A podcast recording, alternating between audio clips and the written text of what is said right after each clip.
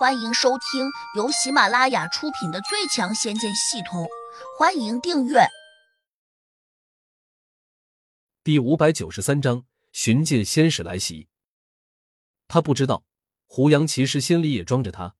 他还在思考一个奇怪的问题：如果两人真的就这样躲到重要空间里面去修炼，是不是太为难他了？胡杨很清楚，对于杜玉儿这样的漂亮女生来说，如果一直寂寞的修炼，似乎会像一朵鲜花那样，可能会慢慢的凋谢。更何况他对于修炼的兴趣不是很大。别说他了，即便是胡杨自己，也没有那种刻苦修炼的想法，因为他一直没有弄清楚这个问题：修炼真的能够让自己成为那种所谓的神仙吗？神仙太遥远了，他从来就没有见过神仙。也不知道最后可以通过哪种途径变成神仙，而更现实的问题却是，他和杜玉儿的年龄都不大，如果就这样隐居，将来会不会非常枯燥？要是有人能够带我修炼就好了。胡杨的心情有点压抑，从当初误打误撞拥有脑中那个神奇空间开始，整个人就稀里糊涂的卷入了各种纷争。只不过运气总是很好。多数时间都能有惊无险的度过难关，可现实是，他有两个师傅，都未曾谋过面，他们都只在系统中出现过，甚至胡杨分不清好坏，不知道他们俩到底是好人还是坏人。胡杨只知道一点，这两个师傅好像有着极其深重的矛盾，不可调和的，恨不得都想置对方于死地。他们自称大圣，好像本事通天。但为什么却还是有着解不开的仇恨和烦恼？既然修炼到了那种好像是神仙一样的境界，却依然过得不快乐，那为什么还要努力成仙？不如过好当下，做个普普通通的人，岂不更好？我陪你去读书吧。想了想，胡杨说。杜玉儿有点惊讶，再看向胡杨时，不免又紧张起来。你，你不要我了？他以为胡杨这样说只是为了把他送回学校，然后就慢慢的疏远他，最后不再管他。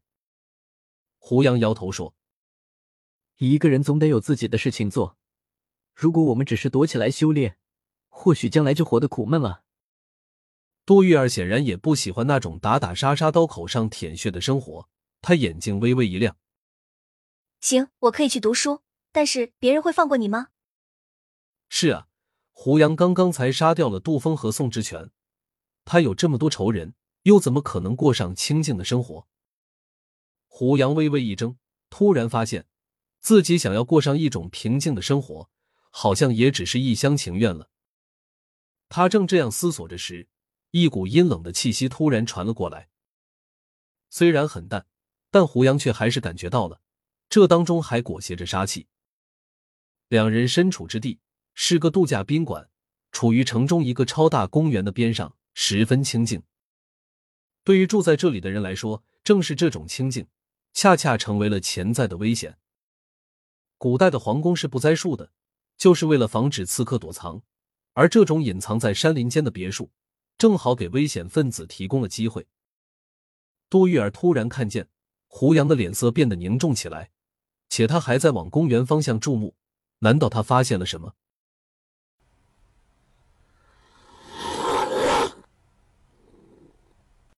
小白从地上跳起来，叫了一声。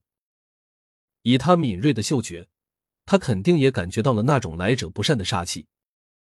可是胡杨却还是没能找到煞气的最终来源，也没有查看到发出这种煞气的人。突然，空中一个人影从远处飞掠过来。胡杨有些惊讶，这不是江阁吗？他的神情呆滞，连眼皮子都没有眨一下。看起来十分古怪。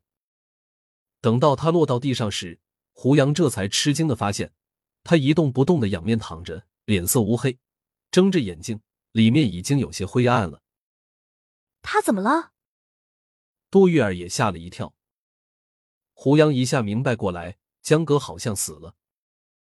死了。脑中升起这个念头时，胡杨心里的愤怒瞬间就被点燃了。江格既然死了，就不可能自己飞过来，那说明什么？一定是被人杀死的。另外，那个杀他的人肯定是针对自己来的。胡杨忽然感觉到手上的戒指闪烁了一下，他下意识的抹开，发现江格在十分钟前给自己发了一个消息：“师傅，有人要杀你。”可惜刚才胡杨没有注意到，他握紧了拳头，沉声喝道：“什么人？给我滚出来！老子就在这里！”轰！突然间，一道黑色的气雾从远处的山林中升起，然后在空间缠绕着，化成了一条黑龙模样，呼啸着撞向了胡杨和杜玉儿。胡杨来不及多想，一把拉住杜玉儿，便想转身躲避，但是。那道诡异的黑雾来得太快，且直接从窗外扑进来，几乎在胡杨和杜玉儿转身的刹那，便冲到了他的身前。胡杨脑中同时闪过两个念头：收。杜玉儿马上被他收进了重要空间。琉璃金甲开，琉六金甲瞬间便罩在了胡杨的身上。就在那一刹，那道黑雾撞上了他的后背，砰！是大力沉，如同万斤巨石砸了下来。胡杨闷哼了一声，一下就被撞得飞了出去，一下就砸到了门上，然后门破了，胡杨直接撞到了外面的走廊上。好在及时打开了琉璃金甲，他帮着胡杨卸去了一大部分力道，他才不至于受到重创。如此猛烈的响动，立刻引起了一阵尖叫，估计不知道的人还以为什么东西爆炸了。胡杨心里一震，暗道：“这敌人非常强悍，看样子他的功力远在自己之上。”小白已经跟着飞出来，胡杨叫了声：“小白，我们走。”毕竟这里空间太狭窄，而且强敌来犯，如果他足够凶悍，有可能会摧毁整栋楼，那时必定会波及无辜，死伤无数。